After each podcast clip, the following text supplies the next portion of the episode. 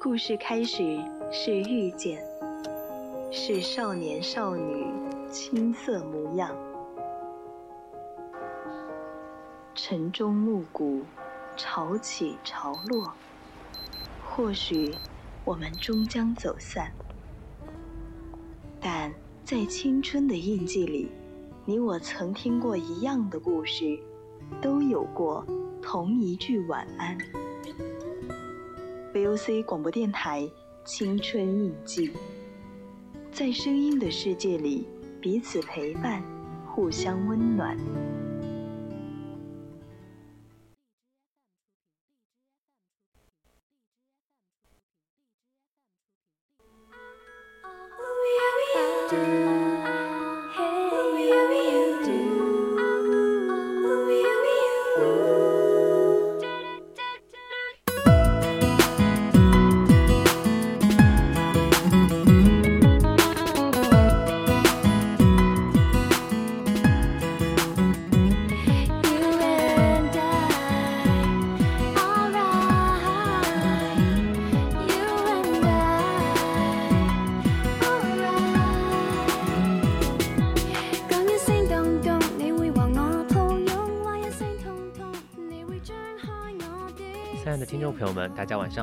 正在收听的是 VOC 广播电台《青春印记》，我是今晚的主播阿寻。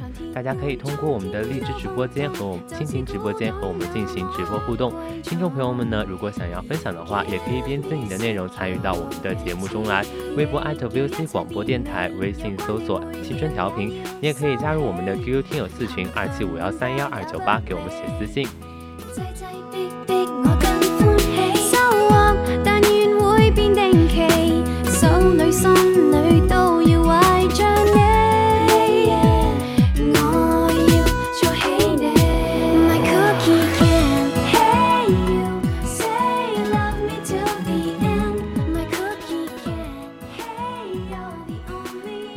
也是我们阿巡哈，也是我今天第一次的去做我们青春印记。那上一次呢，也是和我们意涵呃进行了一个搭档，然后今天呢，就是一个我一个单人节目给大家。那今天的主题呢，就是喜欢不仅是心底的秘密。你会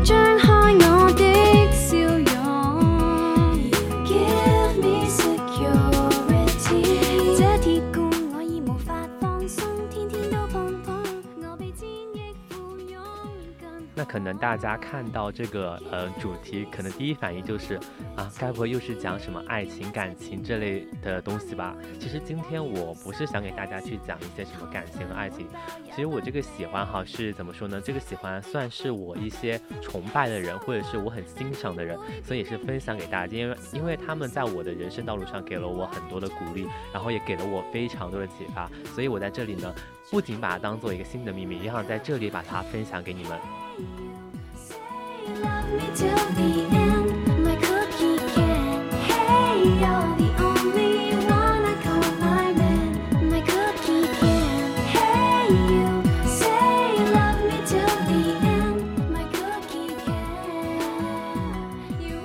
刚我看到我们的直播间有人问我哈，说我喜欢谁？其实怎么说呢，我到现在也没有什么，就是说比较心仪的对象，或者说我也没有。在一个感情的状态当中，就是我现在也是一个单身嘛，然后也没有说喜欢谁。其实我刚刚也讲了，这个喜欢呢，就是算算是对别人一个欣赏嘛，所以我是最想给大家也是说我欣赏某个人而已。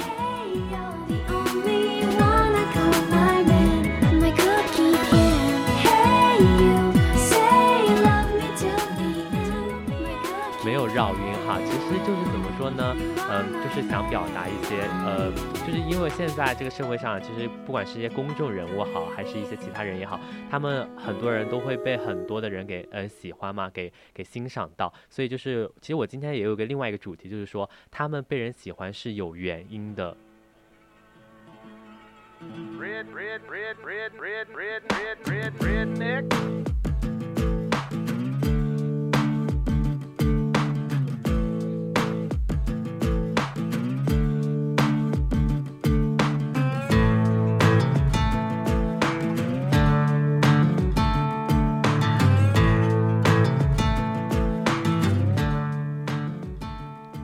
那我今天第一个想分享给大家的，算是大家非常熟悉的一个嗯公众人物了。嗯，他呢就是怎么说呢？他不算是我一个比较我童年，因为很多人说他是谁谁谁的青春嘛。其实他对我而言不算是我的青春，但是他确实在有一段时间陪伴我非常久的日子，因为他的歌曲。然后在他歌曲里，我真的是觉得能很多时候可以找到自己嘛。所以我也是把今天把这个歌手分享给大家。那接下来这首歌呢，也是他和我喜欢的另外一个女明星的一个呃世纪的一个大合唱。后大家先来听一下吧。Shoot him back and shoot him back and shoot him back and spit.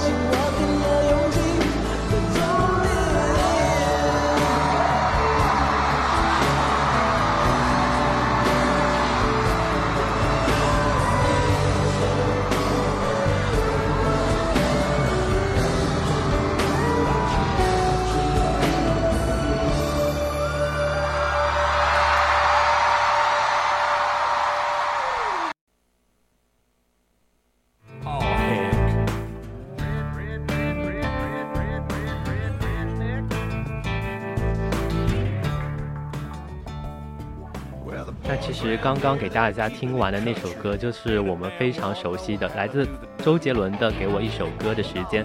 那我给大家分享的这个版本呢，是周杰伦和蔡依林的一个现场演唱会的一个版本。那为什么我想给大家推这个本呢？因为就是当时我是先入为主嘛，是听完了这个本的，呃，就是这个版本的《给我一首歌的时间》，然后再去听的就是周杰伦独唱的那首《给我一首歌的时间》。但是这首歌就，嗯，怎么说呢？就从那之后呢，就一直回响在我脑海里面，因为就是蔡依林那个声音一出来之后呢，就完完全全就觉得说，哇，这个就是青春的释怀的时刻。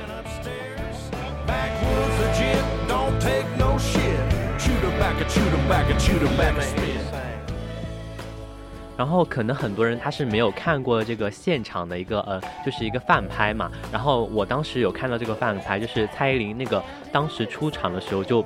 就是我们整整个人哈，都是感觉头皮发麻的，然后再去看到他们一起跳舞的时候，就会觉得说哇，真的是非常的激动，而且会非常觉得说哇，两个人真的是一个世纪的一个大合作。因为其实，在演唱会之前啊，他们就是因为一些绯闻呀，或者是因为其他事情，两个人的合作哈是非常之少的。但是，呃，就因为周杰伦开了这次呃这一次的演唱会之后呢，然后这个就上了我们的热搜，然后也因此呢，这首歌就一直一直的印，就是印在我的脑海里。面。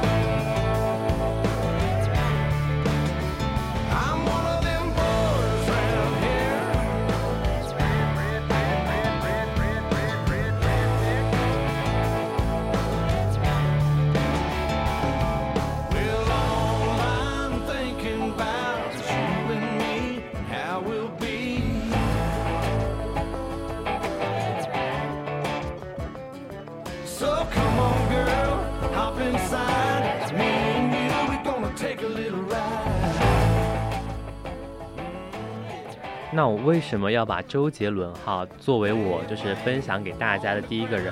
嗯，怎么说呢？因为在周杰伦算是我呃高中时代的一个非常好的一个美好的回忆。我不能说他是我从小什么初中啊、小学就开始听的，他确实是我从高中之后我才是接触到周杰伦，然后有一段时间就疯狂的循环他的歌曲，然后到现在我也是经常的去嗯听他的歌，去看他现场的那个呃网上拍的演唱会的视频，我会觉得说就是为什么。我们当初我没有早一点的，就是认识，就是去听他的歌，然后到现在才去听，然后其实内心会觉得说，哎，有一点小后悔，作为一个就是比较后入的一个粉丝嘛。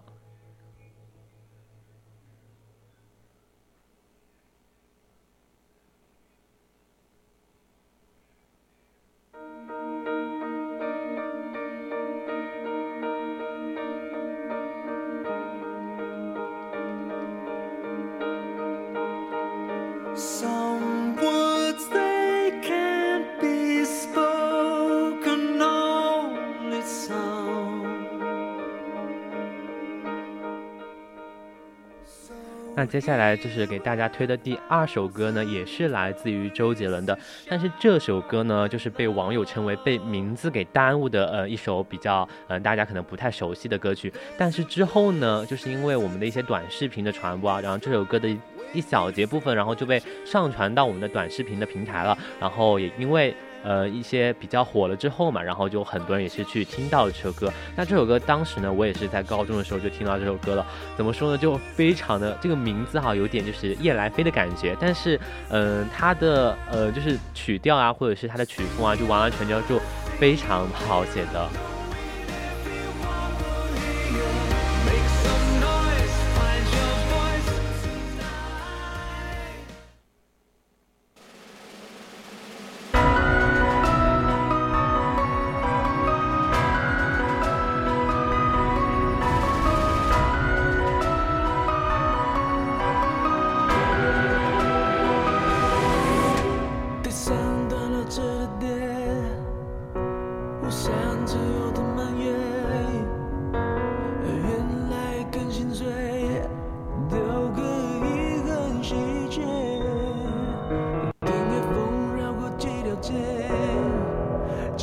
了满地的落叶，于是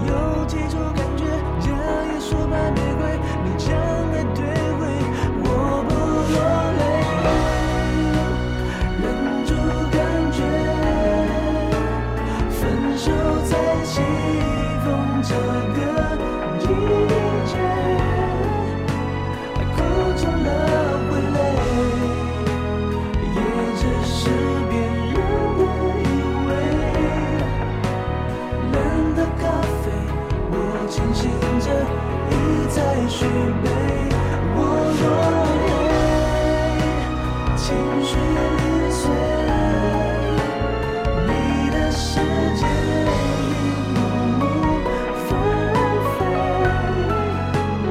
门外的蔷薇带刺伤人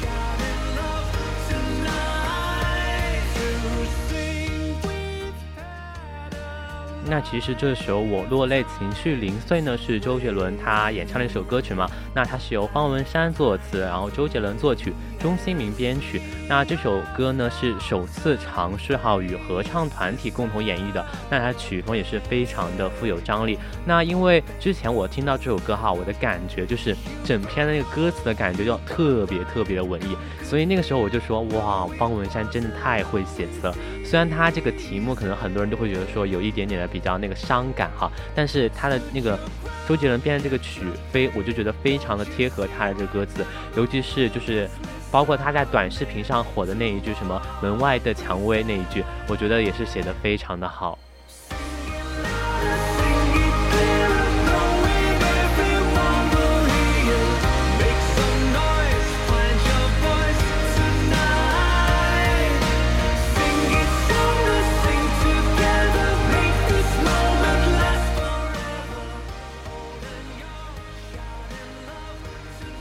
其实之前哈，周杰伦也是，嗯，他有我有听到他说过一句，就是说，如果有一天呢，你们累了，然后听到简单爱呀，会觉得温暖，然后就他就会觉得说，没有白白的在你们青春里就是经过嘛。然后其实我觉得他的歌哈。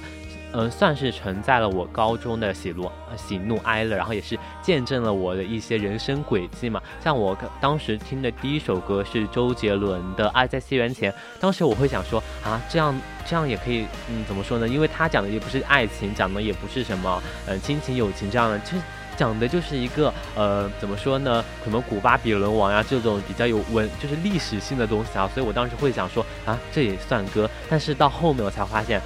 当你就是认认真真去听完这首歌之后，你多听几遍，然后你就会完完全全会被前面那个前奏的个旋律给吸引到，所以那个时候呢也是非常的喜欢，就是循环这首歌就《爱在西元前》。然后之前呢不是我们的教资里面嘛，然后也考考到了那个什么，呃，古巴比伦王颁布了什么什么法典，然后其实，在那个呃这个歌词里面也是被网友说，哎。考试还得听周杰伦的歌，其实当时也是被震惊到的。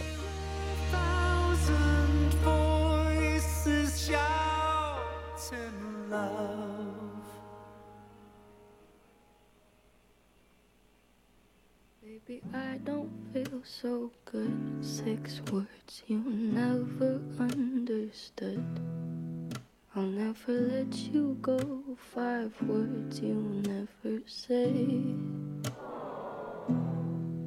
I laugh alone like nothing's wrong. Four days 为什么我想把我们的就是周杰伦分享给大家呢？是因为我觉得周杰伦他是一个非常就是呃很认真，就是很努力，然后有非常大的一个目标的人。他就是很努力的把自己活成了自己想要成为的，就是自己喜欢的一个样子。所以呢，他也让我相信了，就是说，嗯，一切存在的、发生的，他都有一定他的道理。所以呢，我觉得到现在哈，就是我喜欢周杰伦这件事情，就是非常让我觉得很很荣幸的一件事情。去听他的歌，然后去，嗯，会去关注他的演唱会的动态等等等等。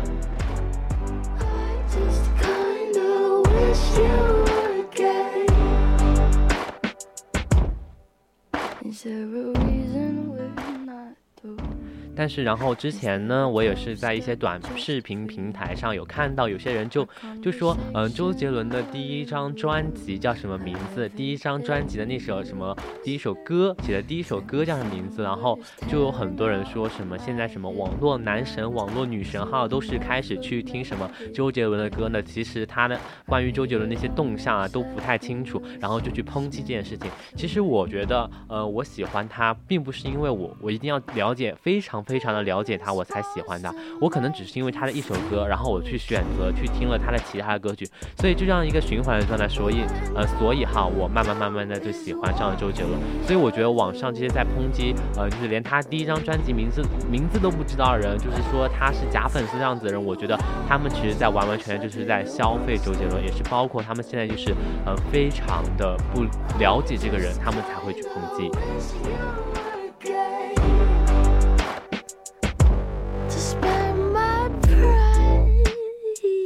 To give your lack of interest an explanation. Don't say I'm not your type. Just say that I'm not your preferred sexual orientation. 所以呢，我觉得周杰伦算是对我，呃，我的一个人生的目标，一个人生的方向上给我一个非常大的启发的一个人。因为刚刚我也说到嘛，他是一个非常就是有目标、有方向的人。他想拍电影，他就去拍了电影；他想写歌，他就去写了歌，然后不断的去写歌，然后让我们的就是他的恩师，呃，吴吴宗宪就发现了他，然后。就开始慢慢他的明星之路了，我觉得这是非常让人觉得励志的事情。如果有朋友们、听众朋友们想去了解到周杰伦的一些以前出道之前的一些经历，你会发现这样子的一个人就非常的让人钦佩。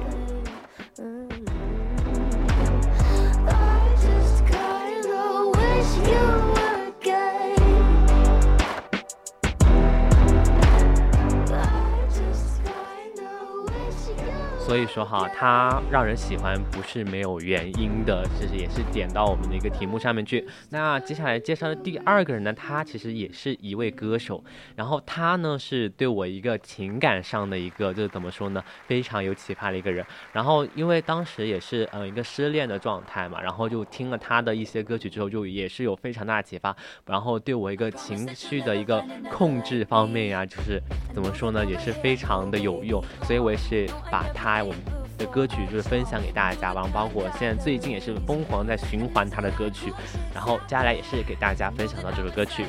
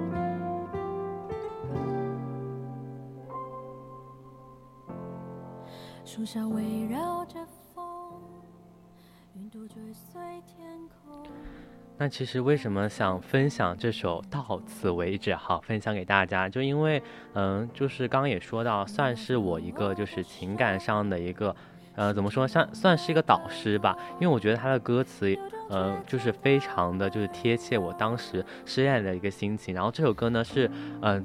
我去年的夏天，就是去年的差不多，呃，也是四五月份，呃，四月份左右，就是听到了这首歌，然后那个时候刚好。也是我就是呃失恋的时候，然后当时我会就是每天的晚上我会选择，因为失恋比较难受嘛，所以我也会选择说呃每天晚上去散步，然后然后戴上耳机的时候，我就会很放空自己，也是非常的享受那个状态嘛。然后当时也是嗯因为听到徐佳莹之前的歌，然后就推送了她相关歌曲，然后就推上推到了这首歌之后呢，然后就也是无限循环嘛。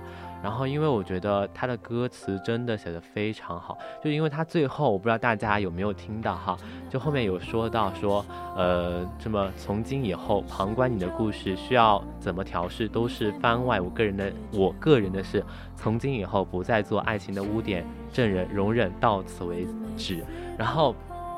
我当时听到这一段之后，我就非常的就是还挺难受的，但是难受完之后就很马上就释怀了。然后每当我就是想到就是关于我前任的那些事情，我就会会去听这首歌，然后听完这首歌，我就会马上呢会给自己一个感情上的一个平复，就说我们已经结束了，我们不再可能了。然后，嗯，也不会再去去设想其他的东西。然后当时我听这首歌，因为我跟我前任就是我们。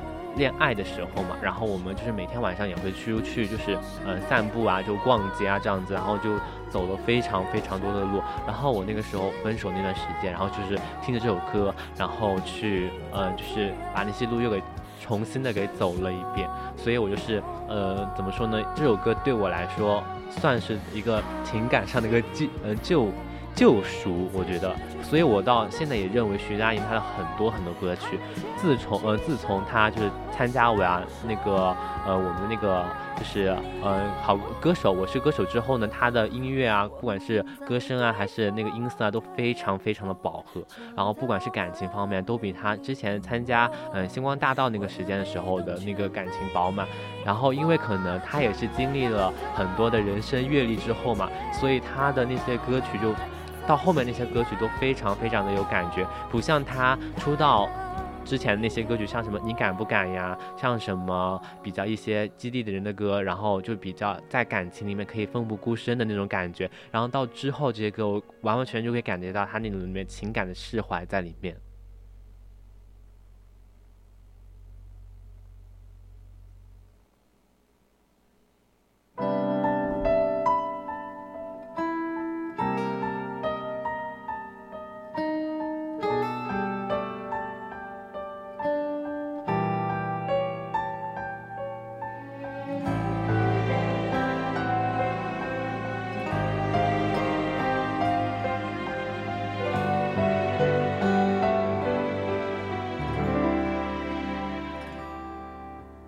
多久了，我都没变，爱你这回事整整六年。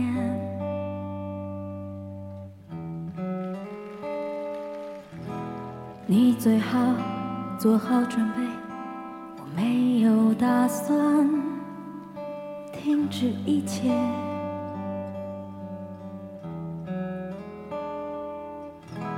想说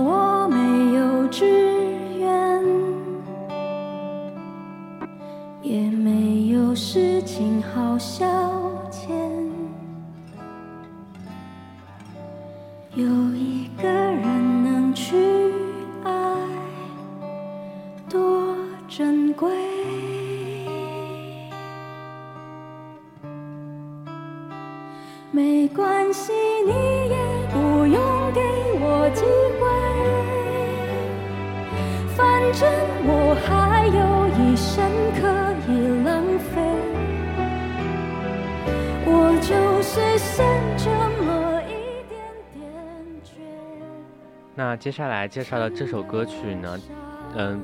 嗯，算是我最近是比较新听到一首歌曲，然后其实也是跟徐佳莹有关。虽然她只是一个，嗯，作为一个演唱会的嘉宾，然后去，呃，进就是跟我们的那个呃歌手进行合唱嘛。那这首歌呢叫做有一点动心，那它是由厉曼婷作词，曹俊宏作曲，张信哲、刘嘉玲演唱的歌曲。那该歌曲呢收录于张信哲一九九四年发行的专辑《等待》当中。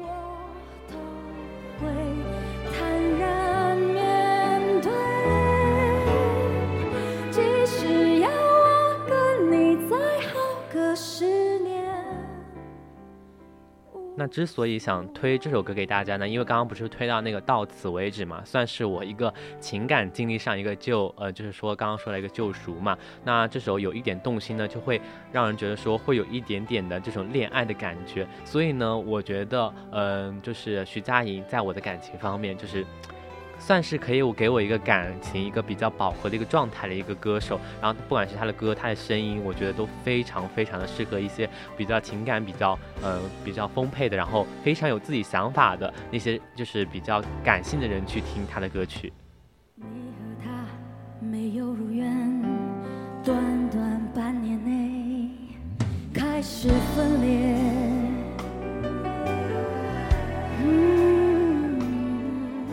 那我们接下来也是一起听一下这首来自张信哲、徐佳莹的《有一点动心》。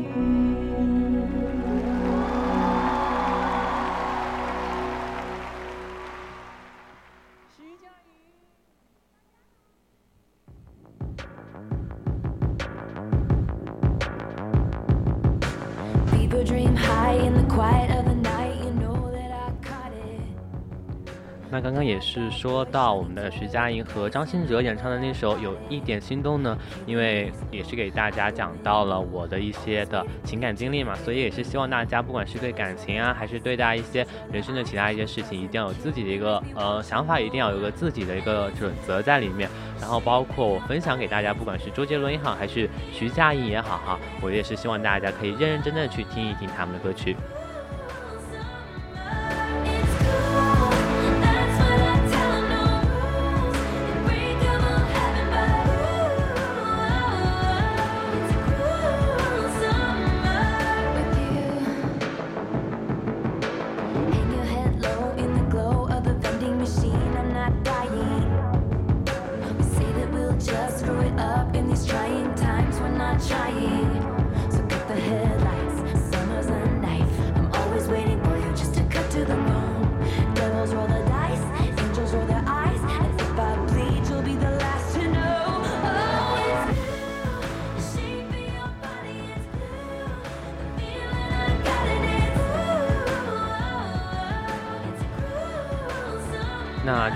大家推完了我们国内国内的两位歌手哈，那我们大家就是推一推国外的呃一位歌手了。那这位歌手呢，算是我对进入欧美圈的一个，就是欧美圈音乐的一个呃这个怎么说呢，一个带领人哈。然后他也是受到了我们中国的很多很多的青少年也好，还是各年龄层的一些男性年呃男性女性也好，都是非常喜欢他的歌。那就算是不是他的粉丝的人，也可能在小时候哈也是听过他的歌曲的。然后我们接下来也是给大家大家先放一下这首歌，然后这首歌呢，算是我认为哈，就是非常非常的特别有感情、有呃有情调的一首歌曲。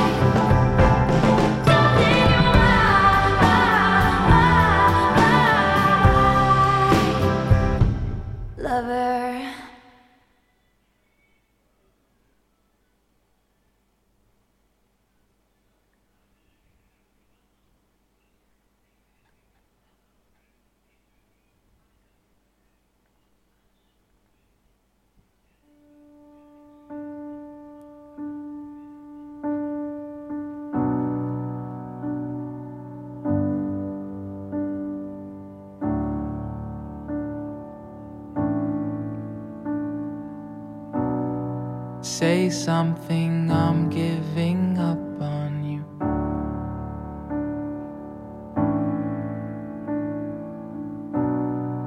I'll be the one if you want me to.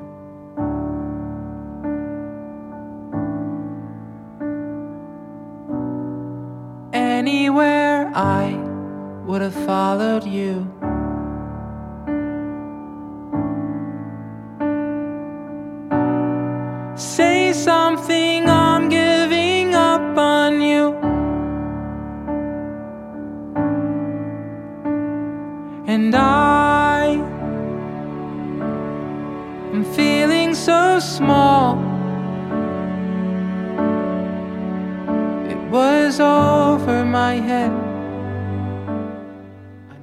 其实刚刚给大家推到这首歌《Lover》哈，那这首歌呢，其实嗯、算是我就是非常熟悉，然后也是就是就是张口就来就可以唱起来的歌曲啊，因为这首歌也算是怎么说呢，呃。就是非常让我觉得一个比较感触深的一首歌，因为嗯、也是这首歌呃他的 Swift 的当时呃出出版这张专辑的时候哈，然后我什么歌都没听，然后我就单单的就选择了这首歌，然后听完之后就马上的爱上了。那这首歌呢，我听完他的歌，我就去看了他的 MV 哈，因为我感觉就是梅梅她的很多歌曲。就是总是能够通过她一些 MV 里面，就是带给我们很多一些惊喜，然后包括一些比较谜题的那种感觉哈。那之前呢，她就是非常喜欢用一些什么彩蛋呀和粉丝们进行呃一个交流嘛，然后她也表示留给粉丝们就是最好的信息，就无疑是加密过的一些信息。那其实像一些衣服啊、珠宝或者是配饰之类的地方，就特别适合彩蛋，所以我也是在那个 MV 里面是非常小心的去去找一下有没有一些比较让我惊喜的地方。Will swallow my pride. You're the one that I love, and I'm saying goodbye. 像之前啊，梅梅也是，呃，算是哈我们音乐圈里比较出了名的猫奴。然后除了自自己经常会在自己的 ins 啊，或者是其他的社交媒体上去呃晒猫嘛，然后他的几只爱猫也会经常的出现在他的 MV 或者是广告代言中。像在 Lover 里面呢，他的 MV 一开始呢就有一只他自己的猫的画像在里面。然后包括之后呢，然后呃也是公布了新专辑的全部歌词，就在那个 Lover 专辑里面一个就是呃巧呃桌油盒子上面一些文字，就是他那张专辑的呃其他歌的歌词，所以也是蛮让很多人惊喜到的。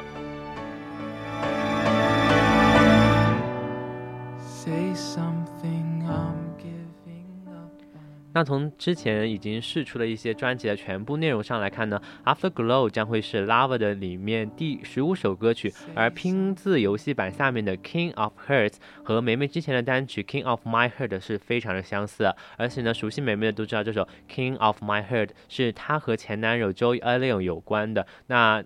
也是在暗示哈，这首歌是不是 Afterglow 也是不是跟现任有关系呢？所以也是让很多呃粉丝非常期待的一个专辑。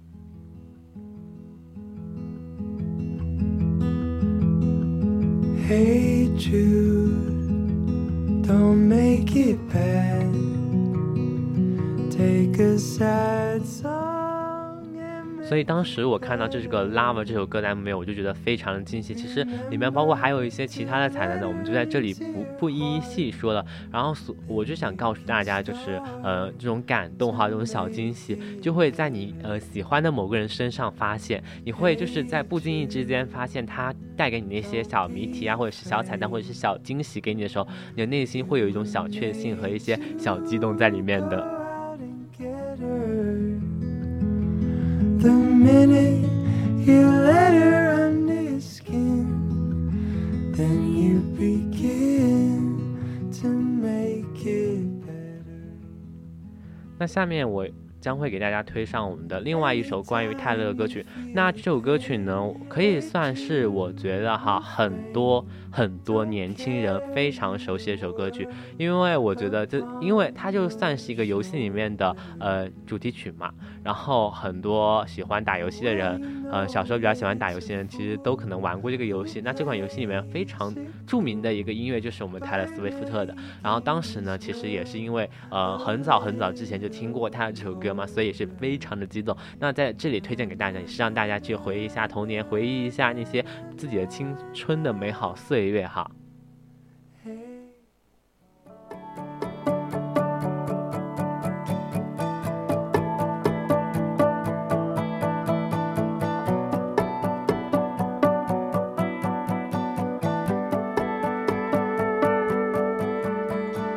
We were both young when I first saw you. I close my eyes and the flashback starts. I'm standing there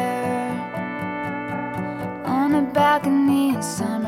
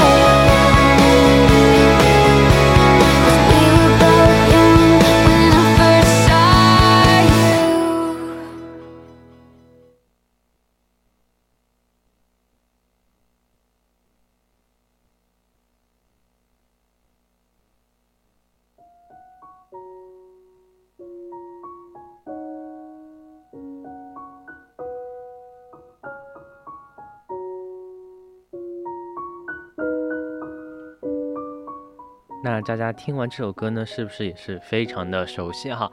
那这首歌呢，《Love Story》。那一开始呢，我是在我就是当时玩那个 QQ 飞车的时候听到这首歌曲。那也是听完之后呢，内心。现在挺好，内心也是非常的有些感触，又回想起以前一些小时候发生的事情哈。那这首歌呢，其实那个时候听完完全全没有听懂它的歌词讲什么，然后也没有去搞清楚它一个创作背景是什么哈。那那这首歌呢，是零七年年底的时候，环球唱片公司率先为泰勒·斯威夫特在非乡村类的主流电台和电视台进行的大力推广，并且为他制定了乡村流行摇滚的跨界音乐定位和发展路线。那其实，在创作这首歌曲的时候呢，泰勒的父母呢，其实是强烈反对他和一个男生交往的。那泰勒他得到了来自莎士比亚的那个经典悲剧啊《罗密欧与朱丽叶》的一个灵感，然后也是联系到自己的一个生活的实际情况。然后就是一对恋人呢，因为家族的矛盾呀和父母的反对，没办法走到一起，但是又。不屈于一个命运的安排嘛，然后最后呢，用最真挚的感情感化了父母，然后又过上了幸福生活的故事啊。然后呢，他回到了房间之后呢，就关上门，坐在卧室地板上，就花了二十分钟就写下了这首歌曲。那泰勒呢，他是没有借用莎士比亚一个悲剧的结尾哈，而是自己书写一个全新美好的一个结局，然后使整个故事呢也是更加的感人，然后歌曲的曲风呢也不会觉得说很乏味。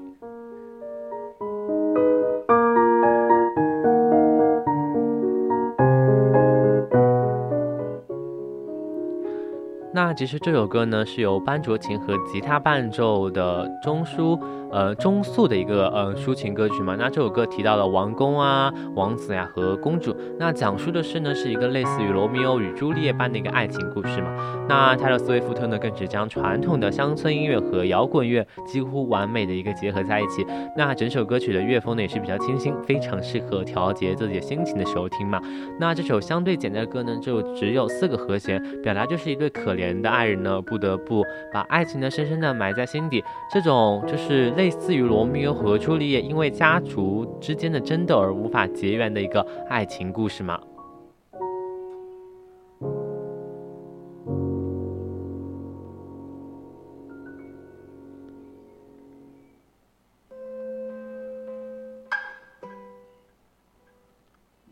was a cloudy day, stuck in a traffic jam. 那其实今天给大家分享了我就是，嗯，这些年就是比较对我一个感触比较深的、影响比较大的一些人物，都是一些歌手哈。那因为他们的作品给我了一个非常大的一个改观，然后包括他们一些人物事迹哈，也是给我了一个非常大的一个感受。所以呢，也是在这里，在这个青春印记这一期节目呢，分享给大家。然后，如果大家自己有迷惑的时候呢，可以试着去找一些自己喜欢的歌手啊，自己喜欢的一些人物，去看看。他们的世界，去看看他们怎么去面对一个人生，面对自己的感情，面对自己一些困境的时候，然后他们是怎么做的？去从他们身上再去找到自己的定位。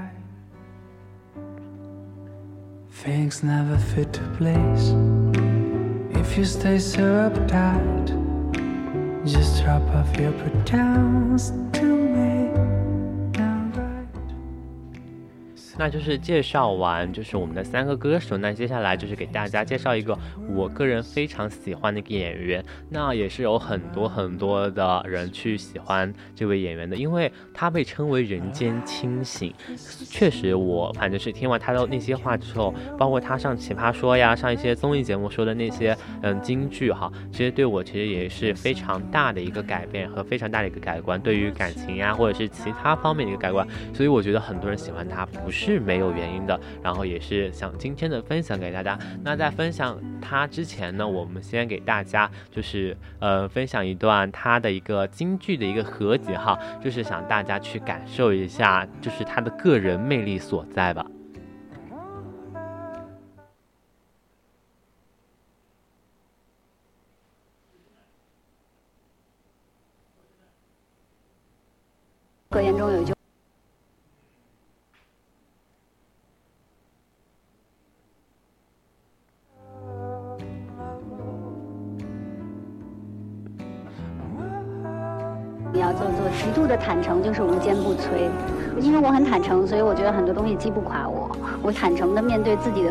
也好，失败也好，或者是我的优点也好。我觉得你脚底下有阴影，只是因为你在面对着太阳，你在看着太阳，所以你就不要管你身后的那些影子。我相信每个人都会遇到一些不好的事情，然后会遇到一些负面的情绪。比如说我微博这么多年，我从来没有拉黑过任何人，黑名单没有用过，然后我也没有关过评论，然后关于别人怼我，我也从来不会怼回去，因为我觉得任何一个给你留言的人，他是你草船借来的箭，所以你应该感谢每一个想骂你的人，你就等东风一吹的时候再说吧。我觉得说这些东西不能不会成为你生活的重要的部分，你不是为这些言论而活着的，呃，你要知道自己在做什么。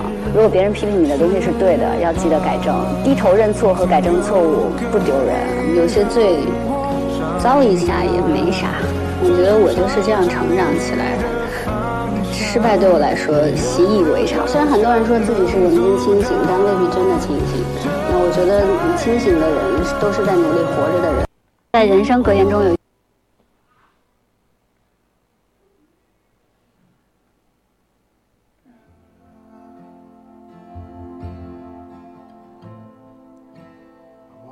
其实也有非常多的人，就是在听完这段对话，就是这一段我们的呃，听完他大声音哈，就首先给大家说，听完他声音，其实大家也是蛮熟悉的嘛，这就是我们的杨幂。那其实呢，就很多人也是非常的不太喜欢他，说他比较有心机啊，有比较聪明啊。但是我哈就非常的喜欢杨幂身上的这些，因为我觉得像女生、女人哈，她们本来就可以应该强势一点、聪明一点、坚强点或者自信一点，然后就是那种嗯。就是如果口口声声就是说什么自己自卑啊，自己自我任性啊，我确实觉得是没有必要的。我觉得，呃，他自己就非常棒，包括他刚刚说的，我们听到的那些话，其实给我一个感官也是非常大。就像他说的，嗯，极度坦诚就是无坚不摧。这句话呢，我觉得当时，因为这句话当时我是在奇葩说听到这句话的，然后我的感触就是，我。之前呢，其实是一个非常在意就是别人感受的人，然后所以我会做一件事情，就是去伪装自己。那一伪装自己，我会让觉，我会觉得说自己可能会有点虚伪。所以当时当我听到蜜姐说的这句“极度坦诚就是无坚不摧”，包括我去看到我身边的一些人和事的时候，我从他们身上就学到一点，就是说做自己，放开的做自己。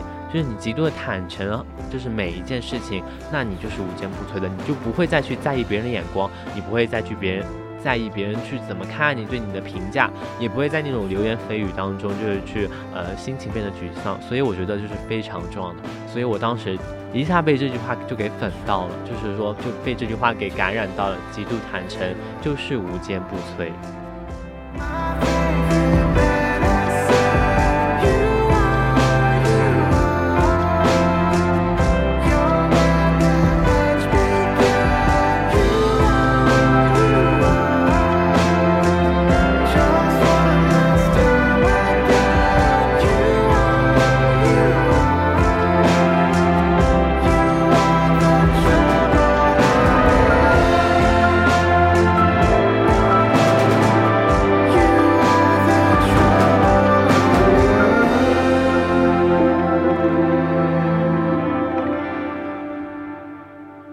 觉得呢，他刚刚说的那坦诚呢，其实是对自己一个坦诚，因为对自己坦诚，你才会活得开心。那别人说自己有什么缺点呢？然后你就正视自己的缺点，开心就。就改嘛，那你觉得不开心，那我就放着，那不管，那干嘛要做一个非常完美的人，对不对？所以呢，也是刚刚我说到的，那我宁愿的就是，嗯，不要去在意别人的一个看法嘛。那很多人就是总是把自己去当做一个裁判，然后那杨幂刚刚说到是自己是一个坦诚人，那路人就会觉得说，哇，杨幂是很虚伪的，然后对她自己不坦诚，然后对她的猜忌呢又得不到证实，所以呢，我觉得说，嗯。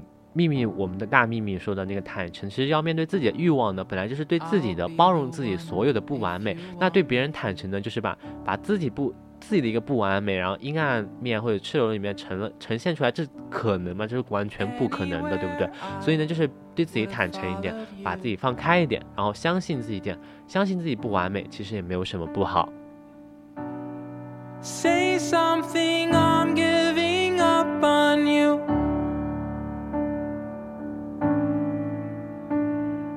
And I am feeling so small.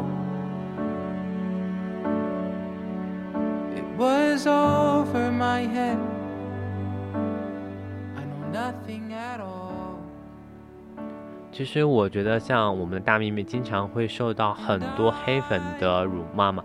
其实坏人有好人嘛，好人也有坏人嘛。那因为就是很多人就是挡了他们的一些就是路子嘛，所以呢，很多事情就会遭到很多诟病。其实做人其实就是这样嘛，不管你是否优秀，是否对还是错，总会有人会因为跟你的立场不一样嘛，或纯粹就是因为嫉妒想要骂你。其实圣人有时候也会被很多人骂，那何况像杨幂这种呃明星呢？又何况像我我们呢？对不对？其实无关对错是非呢，那人性都是这样的。那更何况去判断对错是非是一件其实是一件非常主观的事情。你觉得这个人丑，那我觉得这个人可能就很美，对不对？那我觉得这么做是不对的，那你觉得这么做又是没有毛病的？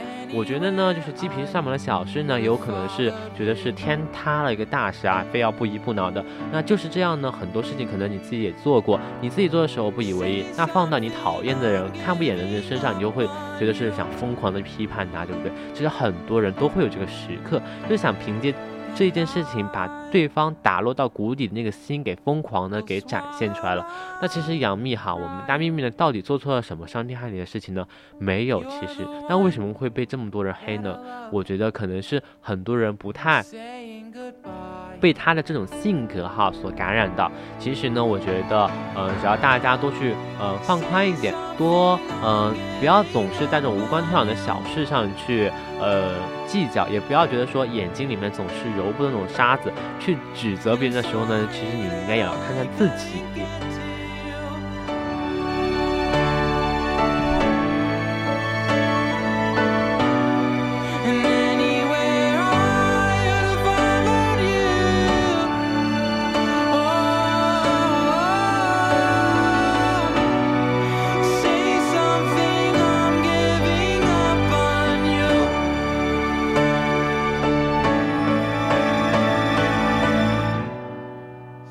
Something,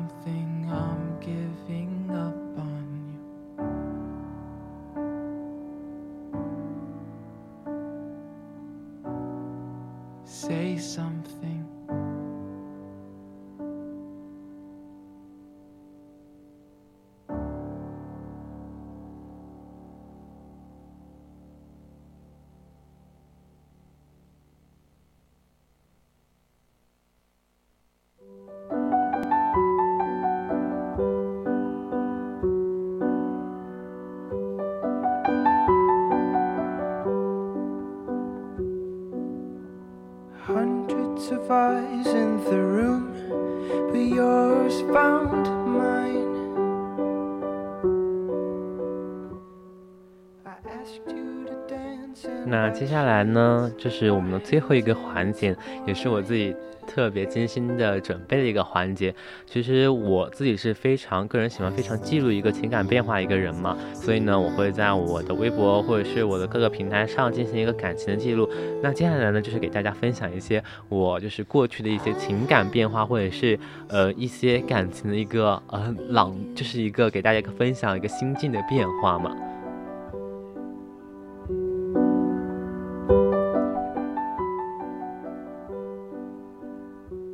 那在我们的三月二十八日呢，我发布了这样一个动态，动态哈，你就说到，不管是友情呢，还是爱情，我的占有欲都太强了。对我自我的总结呢，我不是一个值得深交的人，因为这件事呢，怎么说？呃，因为当时好像是我觉得说很多事情你勉强不来，因为我们上一期节目我也是跟易涵有提到过关于友情哈这方面的事情，我就会觉得说我这个人的占有欲真的是实在太强了，所以我你如果跟我深交，如果让我觉得说。呃，有被冒犯到的话，我心里面会有点不舒服。那这件事情是发生在三月二十八号呢，其实到现在哈，我完完全全的就不是很很去觉得说让我觉得很难过的事情。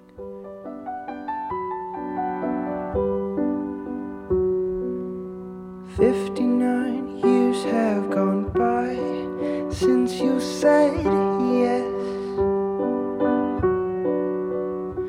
Even now in your hospital bed, you still look your best.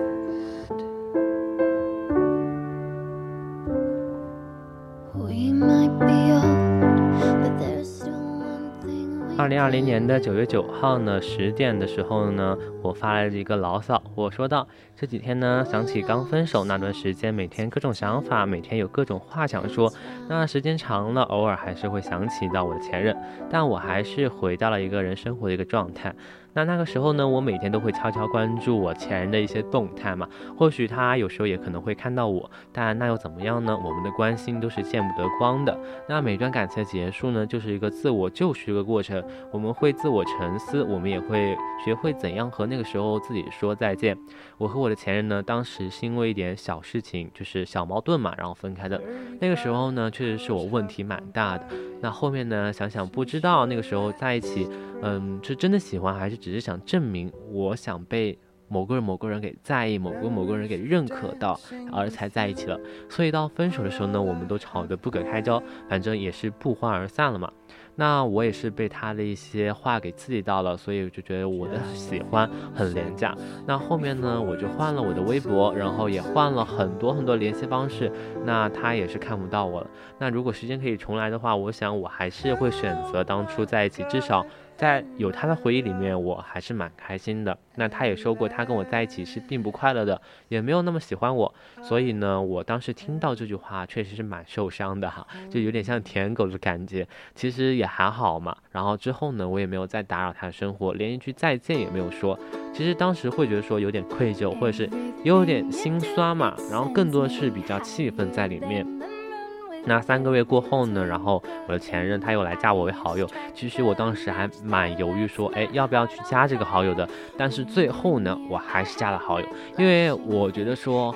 既然已经分手了，如果对方呢是真的是有什么想说的事情说，或者是想跟我说，我还是想说想去听一听他的一些想法嘛。因为我们是嗯不欢而散，所以呢，我觉得还是要好好的沟通一下。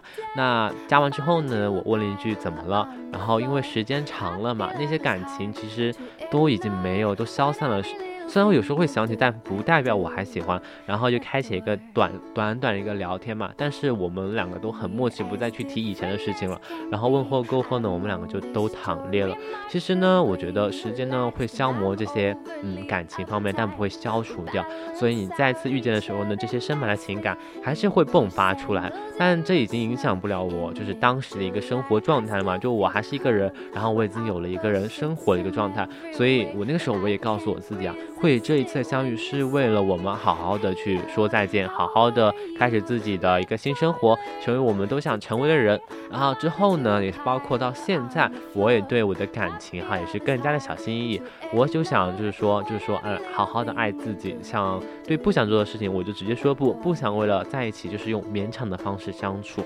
所以呢，这也是上一段感情我一个总结，也是刚刚我给大家就是推荐的这些人，在我的这个情感方面给我的一个感受。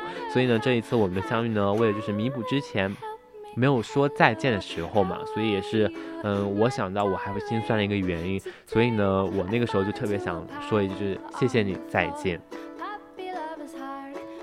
其实我觉得很多时候就是很没有感情，但是也没有办法，因为很多事情过了就是过了，我们就是让过去的就过去呗。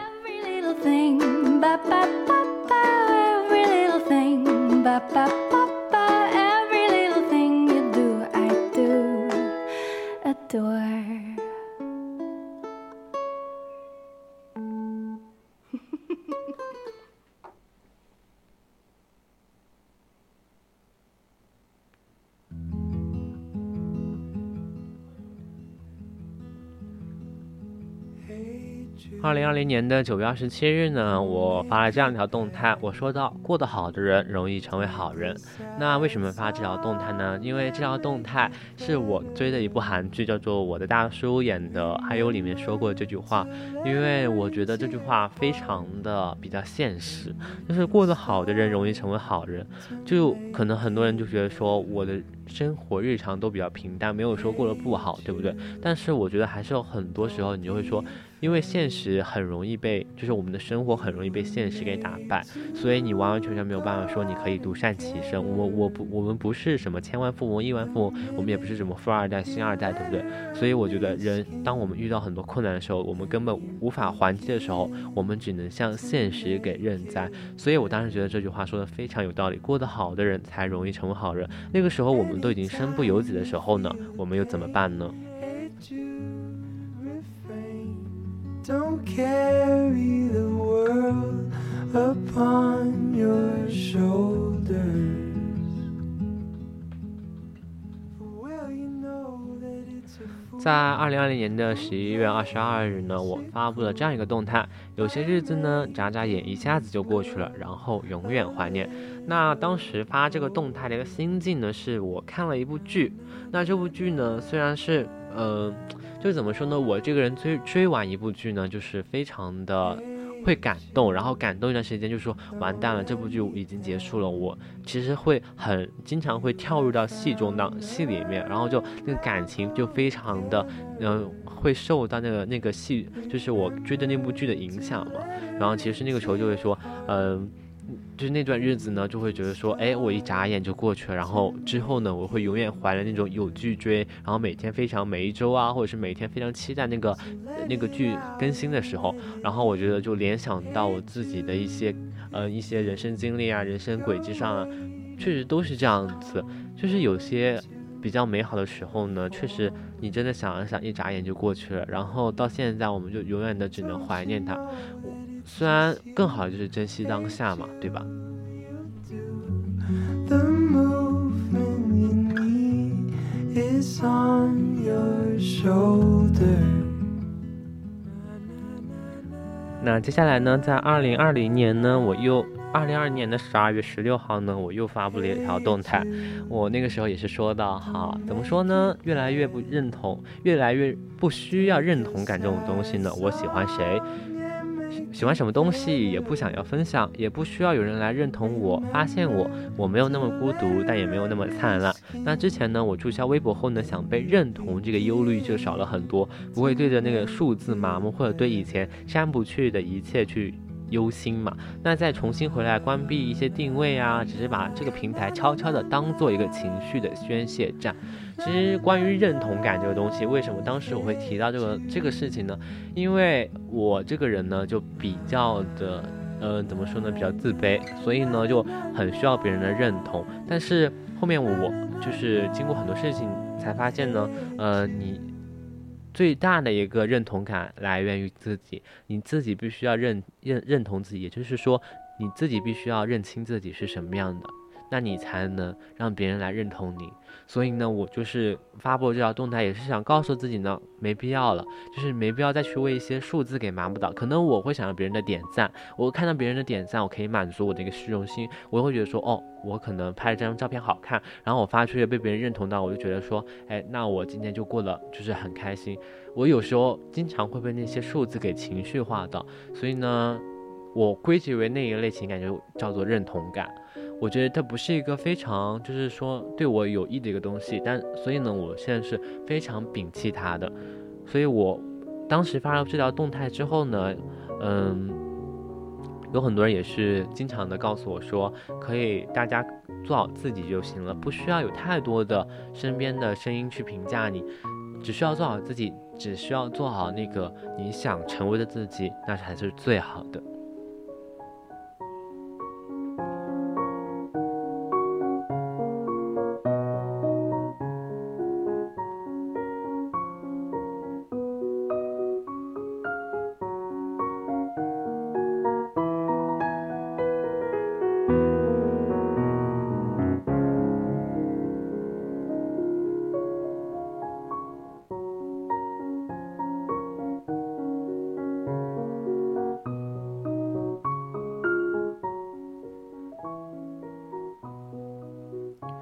在二零二一年的二月十六日呢，我看到了，呃，我们的富妈，就是我们的奇葩说选手呢，她发布了这样一个动态，她说：“看你好，李焕英本来是我大年初一的计划，然而呢，直到昨晚才买到票。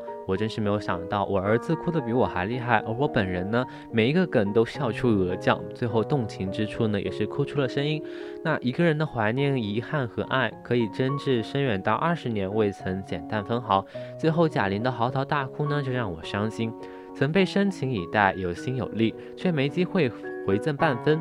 大家集体哭湿了口罩，无非是因为每个人的心底都有类似的柔软和遗憾。所有打动人心的故事都是镜子。那我们的富妈她的观感哈，也是给大家做了一个总结。她说道：“人生就是不后悔，也不必替人后悔。”妈妈说：“我这辈子过得很幸福，你怎么就是不幸呢？”说的真好。我一直深信时光倒流毫无意义，因为那些至关重要的决定，如果重来一次的话，也还是会那么选。以前我也问过自己，如果没有我，妈妈会不会过得幸福一点呢？后来明白，这是最无用的反思，因为它一定不是妈妈的答案。因为做过我们的妈妈，只会只只会就是说想做我们的妈妈。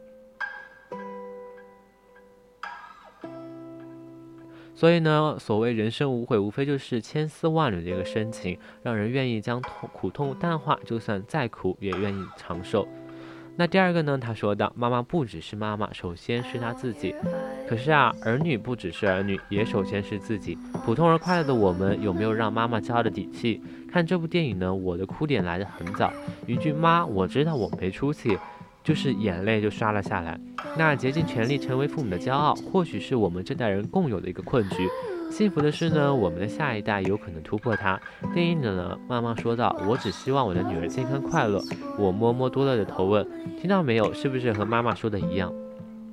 第三个呢，我们的父妈说道：“要是能和妈妈做几天朋友，那感觉真是太好了。”张小斐太好看了，她一笑就是旧照片里所有人的同款母亲。我也希望能穿越回。万南黄田的洋船屋边，爬上高高的黄子黄子山坡，陪年轻的妈妈看杜鹃花，陪她剥笋。多少女人呢？因为孩子可爱，原谅了婚姻，原谅了岁月重复的漫长，这样的缘分，幸福又伤感。妈妈还说到，我儿子哭得很厉害，回到家后停不下来。我问你干什么呀？哭成这样。他说：“你对自己好点吧，别那么累了。”希望所有的李焕英在有了孩子后，一定要记得每年给自己买几件新衣服。新时代的母亲呢，都要学会把牺牲感降到最低，让儿女的体会没那么愧疚和遗憾的人生。感谢物质条件的飞跃进步，让我有有了这种体会。最后呢，后妈也说到，没有能够没有做够自己，所以不必成为别人。让我们珍惜剩下的时间，尽力做够自己。其实我觉得吧，就后妈的这个感，看完这部剧，看完这部电影的这个感受呢，跟我就是不谋而合呢。所以我当时也是转发这条动态，就说到，嗯，富妈就说的很感动。